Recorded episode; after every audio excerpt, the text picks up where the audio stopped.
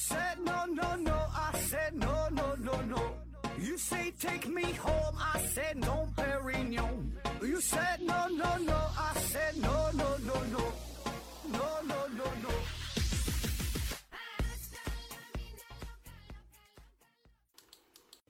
拼命探索，不计后果。欢迎您收听《思考盒子》，本节目由喜马拉雅平台独家播出。呃，今天还是回答听友的问题啊。第一个问题，王大吉提问说：地球上各种各样物种的名字是谁最早命名的？雪糕化了就别吃了。说，那你得了解一下命名的祖师爷林奈啊。刘景说，一般由发现者命名，属名加种名啊，或再加上发现者的名字。关于生物命名这个问题啊。呃，这也是历经了很多的变化哈。最开始的时候，命名一定是并不统一的，并不规范的啊，因为呃各个国家之间没有什么交流，对吧？都比较封闭，所以呢，起名这个事儿呢就比较随意啊。当地就各个地方叫就同样东西，各个地方的名叫的是不一样的，有的是以发现者命名，有的是以发现的地名来命名，有的呢会借鉴一些神话故事、传说等等吧。后来呢，生物界的这个研究啊，就大伙儿的联系啊越来越密切，对吧？大伙儿就发现。如果没有一个统一的命名的话呢，这这交流就很麻烦，对吧？这同样一个东西，你管它叫狗尾草，哎，他管它叫管它叫毛毛草，这人呢管它叫这个有草啊，叫良莠不齐嘛。这个有呢指的就是狗尾巴草啊，所以当时就就面临着一种一种困境啊。你看，一个是命名上出现了同物异名啊，异物同名的混乱现象；第二呢，就是这个植物学这个名字吧，就非常长啊，很长很长，也不方便。第三呢，就是这个语言呐、文字上的隔阂。呃，后来呢，出现了生物学的这个大神啊，呃，林奈啊，一看说这也不行啊，哎，这这这乱七八糟的。于是呢，他就决定哈，把这个名字啊得规范一下，哎，建立起了动植物命名的双名法啊，统一用这个拉丁文啊，而且他还提出了界门纲目属种啊这个分类方法啊，没有科哈，科不是他提出来的，是后来别人加的这个科。那么这样呢，生物学家之间进行交流的时候、谈话的时候、写文章的时候、在讨论的时候，就不再出现了误会，就非常的方便了。下一个问题啊，嗯，words n 零提问说，盒子问你个问题：我们都知道，炮弹被发射之后落在地上爆炸，弹片飞溅形成杀伤力啊。如果有一种材料非常坚硬（括弧类似于《三体》小说里的水滴探测器的材质）（括弧完了）。用它做成的这种炮弹被发射落地时不会爆炸，那它落地会对附近的人哈，就是还有杀伤力吗？（括弧）例如范围一百米以内哈，（括弧完了）或者会有其他的什么事情发生？（括弧）假设两种炮弹都是十公斤，（括弧完了）说谢谢。然后，呃，又补充说还有什么可以杀伤？呃，小熊猫粮回复说：“这个就得先问是不是，再问为什么。炮弹主要是靠爆炸产生的爆炸产生的冲击波形成的杀伤力啊。”然后他说：“如果炮弹不爆炸会有什么情况啊？”呃，说炮弹爆炸啊，这个炮弹爆炸之后啊，它这个杀伤力啊，呃，其实不同的炮弹它的杀伤方式不太一样啊。比如说榴弹，那榴弹呢，它主要靠爆炸的时候产生的碎片飞散来杀伤有生目标，那还有像这个爆破弹，它呢主要就是靠爆炸时产生的冲击波，呃，这个产生这个杀伤力。还有呢，像这个流线弹哈，箭线弹就是就是散弹这个字儿，就散着上面加的就是读读线线啊。它呢是靠炮爆炸的时候飞散的小弹丸，还有这个小钢箭哈来。这个杀伤目标，还有这个燃烧弹，那自然呢就是靠燃烧的时候带来的这个高温呗。那还有毒气弹，那是靠这个释放的毒气；细菌弹，靠靠爆炸时候释放的细菌，这个气溶胶使人致病啊。所以说，不同的炮弹呢，它的这个杀伤力呢是完全不同的啊。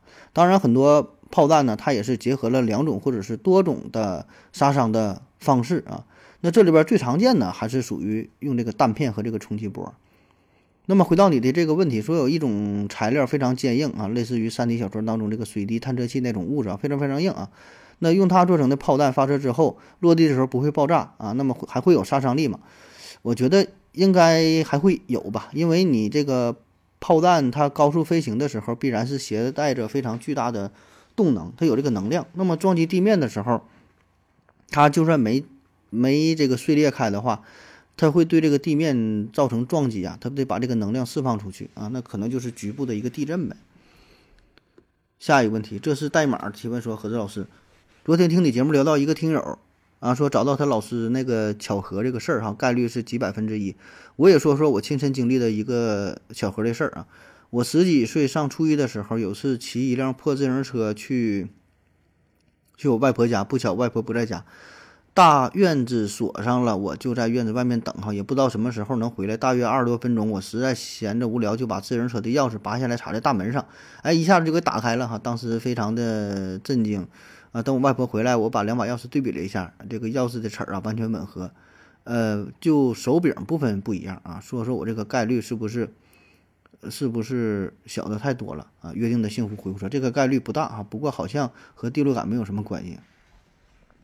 这个说这个第六感和概率哈这种事儿，嗯，其实你想想，就说这个概率这种事儿吧，那你概率最低的就是你买彩票中个一等奖，对吧？中个特等奖，中个就五百万、一千万啥的，那这种事儿都能发生。那其余那些所谓的巧合的事儿发生了也很正常，对吧？人生在世，你不遇到过几次巧合反而不正常，对吧？遇到巧合太正常了，因为这个发生的事儿太多啊。那咱说说你这个。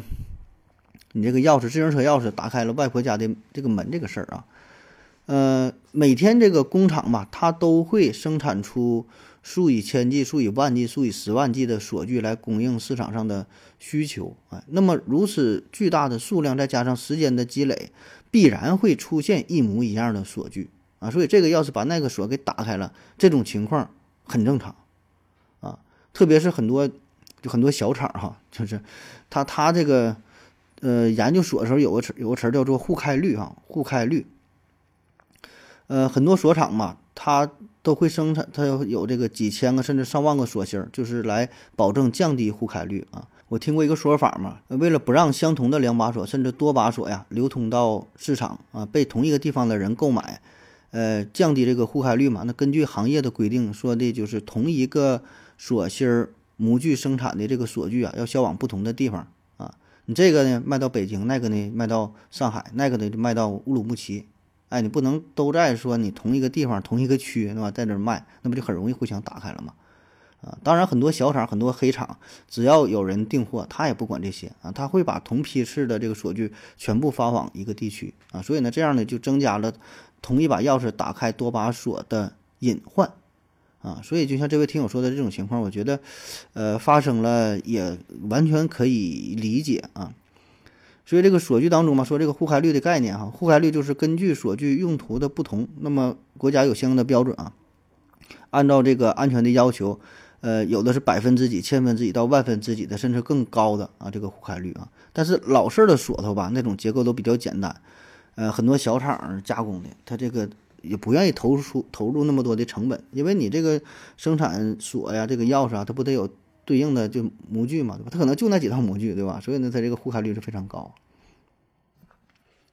下一个问题哈，你是故意找茬是吧？提问说四大名著有没有一个比较公允的排名啊？我看过一个排名，说第一是《红楼梦》，第二是《西游记》，第三是《水浒传》，第四是《三国演义》啊。盒子觉得这个排名怎么样？J.K. 小何回复说呢，你看过四大名著吗？除了《红楼梦》和《金瓶梅》，其他的书都不怎么样。刘景的回复说，仁者见仁，智者见智啊。说这个四大名著啊，如何排名哈？怎么排序啊？那按照排列组合的计算来说呢，一共呢有二十六种排列的方式，对吧？谁第一，谁第二，谁第三，谁第四啊？呃，当然咱这里还不就是不包括这个并列的情况啊。嗯，我的排名很简单哈，排名第一的就是《西游记》啊，排名第四的就是《红楼梦》。呃，中间的三国和这个水浒啊，嗯，还有点不太好排哈。嗯，原因很简单哈，这个《西游记》啊，《西游记》是因为就小时候看动画片印，看动画片看电视剧印象很深刻啊，这原著也没看过。《红楼梦》呢是，嗯，看过原著啊，但是呢看了两页三页就看不下去了啊，一点也不喜欢电视剧呢也不爱看啊。这个三国和水浒呢，反正这俩就差不多吧啊。嗯，就是你这个排名这个事儿呢，任何一个排名它都有一个核心的问题，就是你这个排名的依据是什么，对吧？你要是不谈依据，单说排名的话，那你就是耍流氓啊！因为你这个东西你得有一个排名的点呐，对吧？根据不同的排名的依据，它排名的顺序那是完全不一样的。啊。就像评价两个人的话，你是按那个个头啊，按体重啊，按收入啊，按年龄啊，还是按哪一方面啊，对吧？那你要没有依据的话，这个排名也没有任何意义啊。那就比如说这四大名，你可以按这个字数谁多谁少，按出场的人物谁多谁少，对吧？按他影响力那去算，按受众群体去算，呃，出版的次数、印刷的次数。对吧？就是这里边你看你怎么去，就是这个参考标准是啥，然后说才能怎么去排，对吧？要不然你说咋排啊？那毫无意义的讨论啊。下一个问题，你是故意找茬是吧？提问说，勤劳真的可以致富吗？我对此表示怀疑啊，不知道何子怎么看？没有人比我更懂定义。回复说，首先你要明确，呃，有多勤劳算勤劳，多有钱算是富啊。刘景的回复说，勤劳确的确可以致富。嗯，但勤劳并非必定致富。小熊猫粮呢说，这是一道逻辑题啊，说勤劳是致富的必要非充分条件啊。呃，说勤劳真的可以致富吗？你看这个问题，呃，可以从不同的维度去回答哈。就像说，我问你啊，说这个呼吸氧气真的可以导致死亡吗？啊，你可以回答是啊，也可以回答不是，对吧？就是你不呼吸氧气的话，很快就会死掉啊。但是呢，你呼吸氧气的话，你呼吸七八十年之后也会死掉。那么你说这个呼吸氧气和死亡之间到底是什么关系啊？你说他俩之间有什么必然的联系，对吧？要是正相关还是负相关？哎，好像没法回答啊。所以呢，勤劳与致富的关系，确实有一些人通过勤劳致富了，有一些人呢不勤劳同样也致富了，有一些人呢通过勤劳之后他没能致富啊，有一些人呢他不勤劳。也没致富，啊，所以呢，这二者之间是否有强烈的联系？哈，注意我说的是强烈的联系啊，呃，因为我也实在找不到其他什么合适的这个词儿来形容哈，呃，当然咱也是学过统计学，也知道什么 p 和零点零五的这个关系哈，有没有什么统计学的意义？但是说这个保证不是你想听到的答案啊，呃，咱咱不较这个真儿哈，回回归到你的问题，你是说这个勤劳是否真的可以致富啊？我明确的可告诉你啊。确实有一些人通过勤劳致富了，啊，保证是可以的啊，但并不是百分之百。下一个问题啊，没有人比我更懂定义。提问说，合着工作单位的同事知道你在做节目吗？他们也会听吗？哈，没有人比我更懂定义。回复说，王西点回复说，问过了不听啊，这个问很多人都问过了，呃，是否知道我做节目听不听啊？呃，基本不知道啊，基本也没人听啊。这事儿吧，这其实就像你在抖音上发个视频一样，对吧？大伙儿可能都有这个抖音号，你也可能自己拍过一个小视频就发上了。你要说大伙儿完全不知道吧，也不可能，对吧？因为你这个平台上边就是，呃，它会有一个算法，它会主动根据你的手机号啊什么什么这个人群，会把你的信息推给你的朋友，主动会推呀。那么一不留神，你可能就就就就看到了，对吧？保不齐就有人就看到了。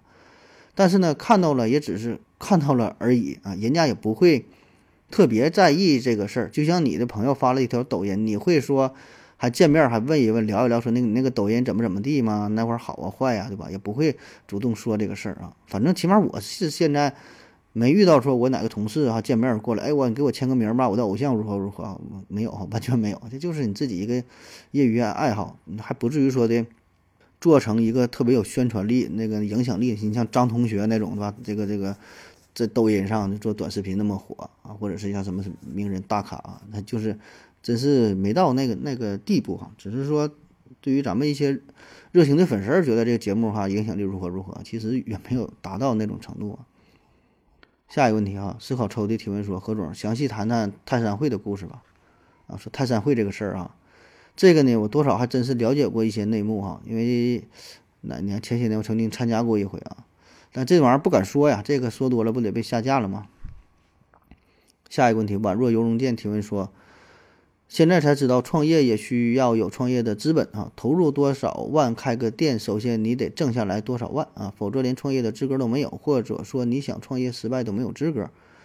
刘景回复说，贷款了解一下啊，这是。没提什么问题，就是一个感叹哈。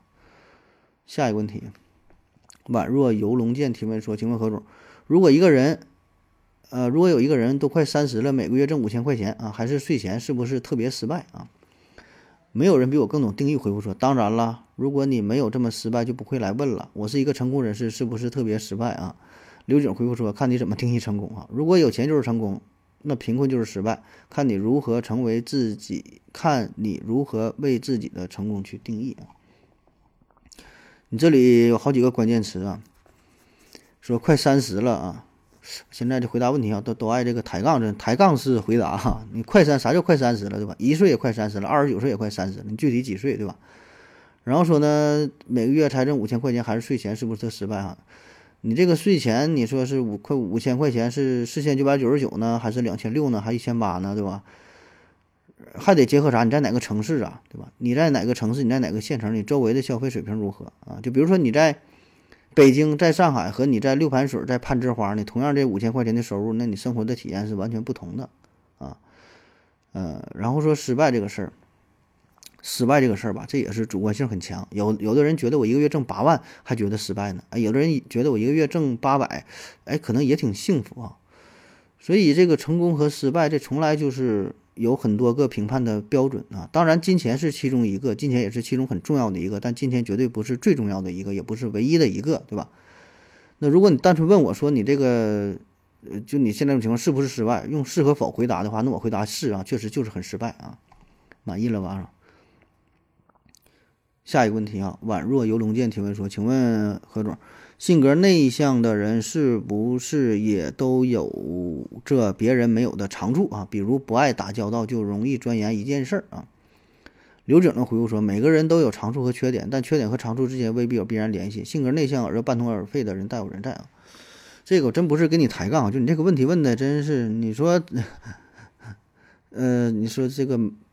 性格内向是不是也都有别人没有？首先，你那个性格内向，它并不是长处，也不是短处，它只是不同而已。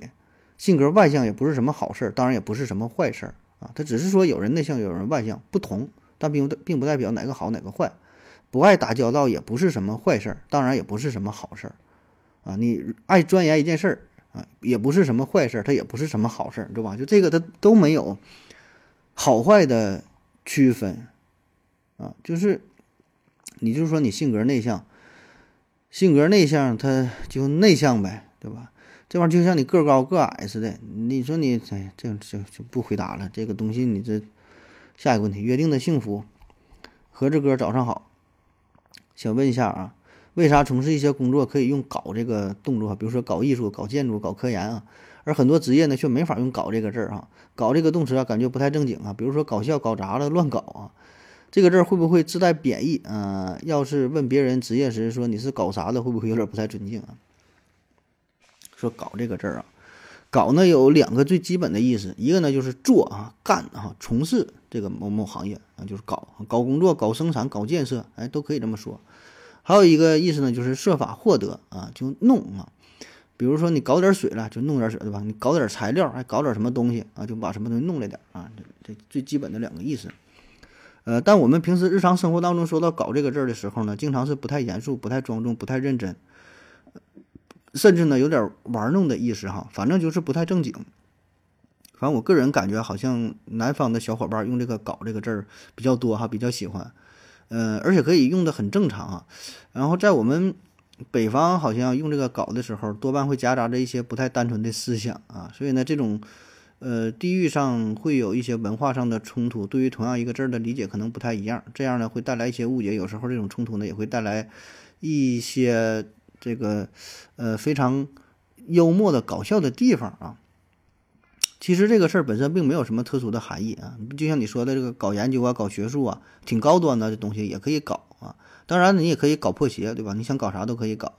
所以呢，重点呢不在于搞这个事儿啊，而在于你搞的是啥。而且有一些时候，你只能用“搞”比较贴切哈。你要用别的事儿，好像也不知道怎么去形容啊。比如说，咱经常说的词儿叫“搞好邻里关系”。那你说你不用搞，你用啥？弄好邻里关系，整好邻里关系，干好邻里关系，好像都不太合适啊。就得搞好邻里关系啊。至于说你问别人职业的时候怎么说哈，说你搞啥的？呃，这个倒不是尊敬不尊敬的事儿，我觉得是让对方难以回答，因为你这个搞吧，我们倾向于把它当做成一个及物动词啊。啥叫及物动词？就是后边那接个宾语，那必须得搞点东西才行啊。如果你要这么问人的话，就就就就必须得搞，你说搞啥呀？你就问我，是医生啊，啊，你问我你你是搞啥的？我说你说我是我我是搞病的，我是搞药的，我还是搞患者的，我还是搞手术刀的，对吧？好像都不合适啊。你要是人家是老师的话，你你是搞啥？人家说我是搞学生，我还是搞黑板呢，我还是搞粉笔啊，对吧？好像也不对啊。所以这个它不是尊不尊敬的事儿，是对方没法回答这个问题。你说搞啥后边得添个东西是啥，对吧？你这有的东西它不是不是能跟这个搞联系在一起的。下一个问题，约定的幸福提问说：何志哥晚上好，能否设想一下后疫情时代会是什么样？（括弧新冠病毒是否会成为一种常见疾病，一直伴随着人类的存在？以后出门旅游啥的会不会越来越困难？经济和社会会呈现出什么样的样貌？）呃，说这个后疫情时代这个事儿啊，这疫情这个事儿呢，说大就大，说小就小。啊，很难去预测。呃，你想想啊，想当年曾经有很多严重的疫情，比如说欧洲黑死病，哈，死了上千万的人口。然后好处呢是结束了黑暗的中世纪，对吧？对整个社会的政治、经济、文化等等啊，都有很大的影响啊，可以说是完全改变了人们过往的生活方式啊。那么至于这次新冠疫情会什么时候结束，会带来多大的冲击？各个专家给出的答案也不一样哈，有的人推测说，二零二二年呢，疫情呢基本就能控制住了，说今年是就是最后一年了，受这疫情折磨，然后呢基本就稳定了。也有人预测说呀，起码还得七八年啊，更有更更这个消极的预测说，短时间内是没戏哈，得做好长期和病毒和谐相处的准备啊。啊，有可能说咱这辈子啊，这这个生活模式基本就这样了啊，反正怎么说的都有啊。嗯，反正我个人感觉吧。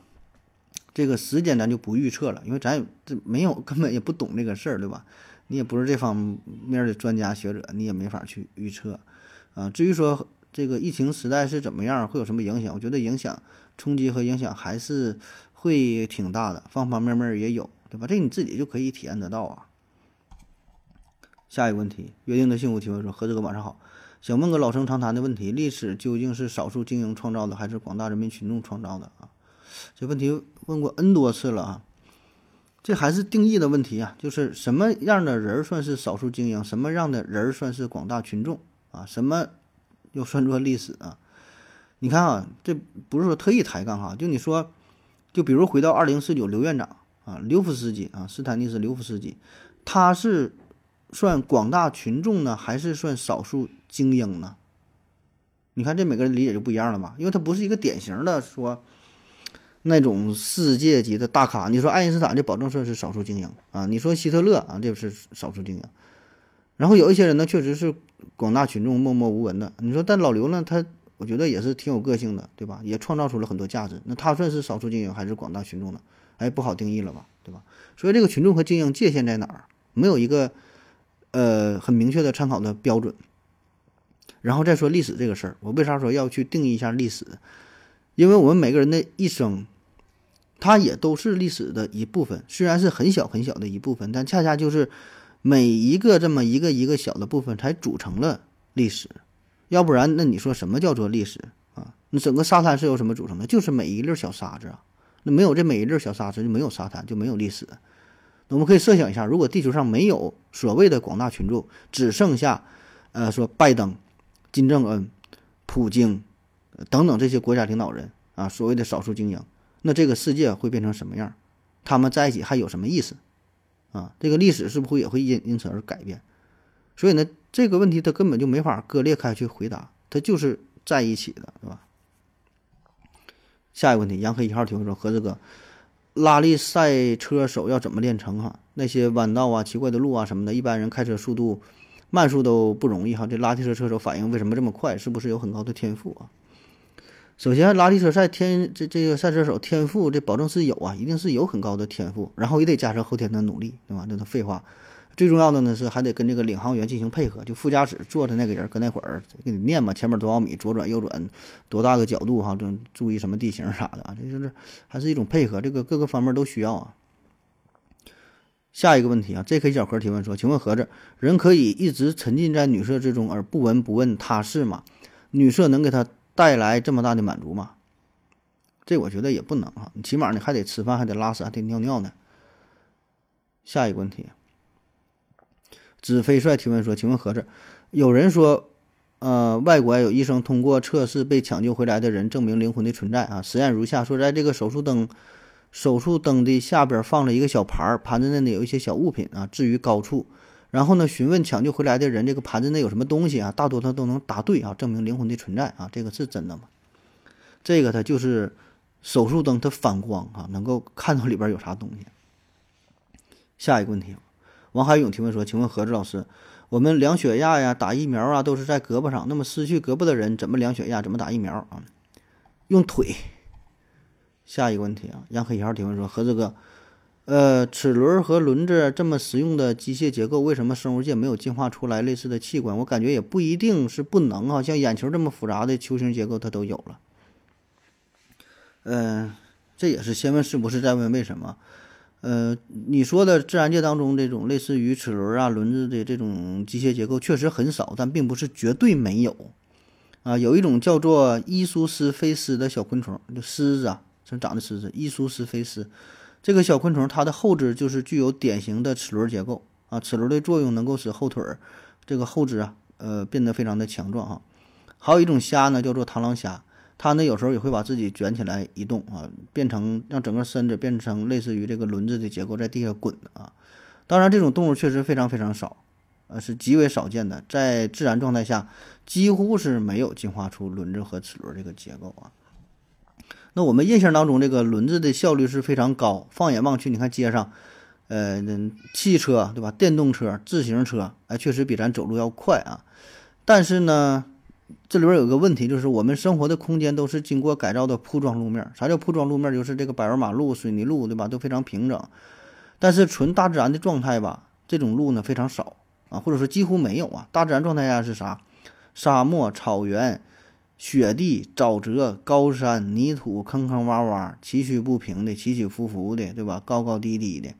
那你在这种情况下，这个轮子就显得非常的笨拙，并不实用。其实没有我们的。双脚或者是动物这个四肢更加实用。那还有一个因素哈，哪怕是就完全平坦的路面，这个双脚或者是动物的这个四条腿儿，它的效率啊，并不比轮子低。哎，为什么这么说哈？我们可以想象一下哈，就咱们看动画片《猫和老鼠》哈，汤姆 and Jerry 啊，动画片当中的奔跑的时候。嗯，跑之前这两条腿都是先高速的旋转，那跑的时候也是这个腿就是画圈儿啊，像这个一个轮子一样，哎，感觉很快吧？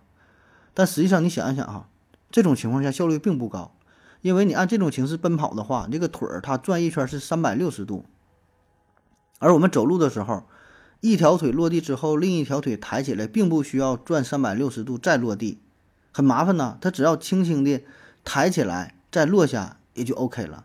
就是有点像两个圆规一样，它不用非得转那么一大圈，对吧？如果你感觉还是不好理解的话，我们可以想象你游泳的时候，游泳的时候你这个胳膊没有像船的螺旋桨一样是旋转三百六十度的，你这样一定是非常费力，对吧？我们怎么做的呢？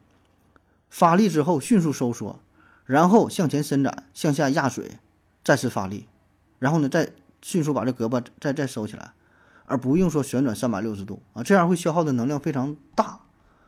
所以并不像我们传统想象的说，这个轮子一定就比这个脚就省力效率更高啊。还有一方面啊，就是轮子和齿轮它这个磨损呢会非常的明显啊。那对于人来说，你长时间的使用必然是受不了，最后磨磨不就干废了嘛，对吧？而且呢，还有这个轮子的结构，这里有个重要的问题啊，就是轮子这个结构它里边得连接神经、连接血管啊，你这个线路怎么连接呀？那无论是神经还是血管，你这么旋转之后，它必然会坏死啊，对吧？那如果说你不需要神经控制，也不需要血管的供给，就类似于我们像这个指甲或者头发这样的东西，这个东西第一它没法长成，第二呢它不受神经控制，你这个方向怎么控制？怎么刹车？怎么停？那不好控制，乱走乱撞。所以呢，最终大自然的结果就是没进化出这个轮子和齿轮啊。好了，感谢您各各位的收听，谢谢大家，再见。嘿，感谢您的聆听。如果你也想提问的话，请在喜马拉雅平台搜索“西西弗斯 FM”，在最新一期的节目下方留言即可。欢迎您的参与，我在这里等你哦。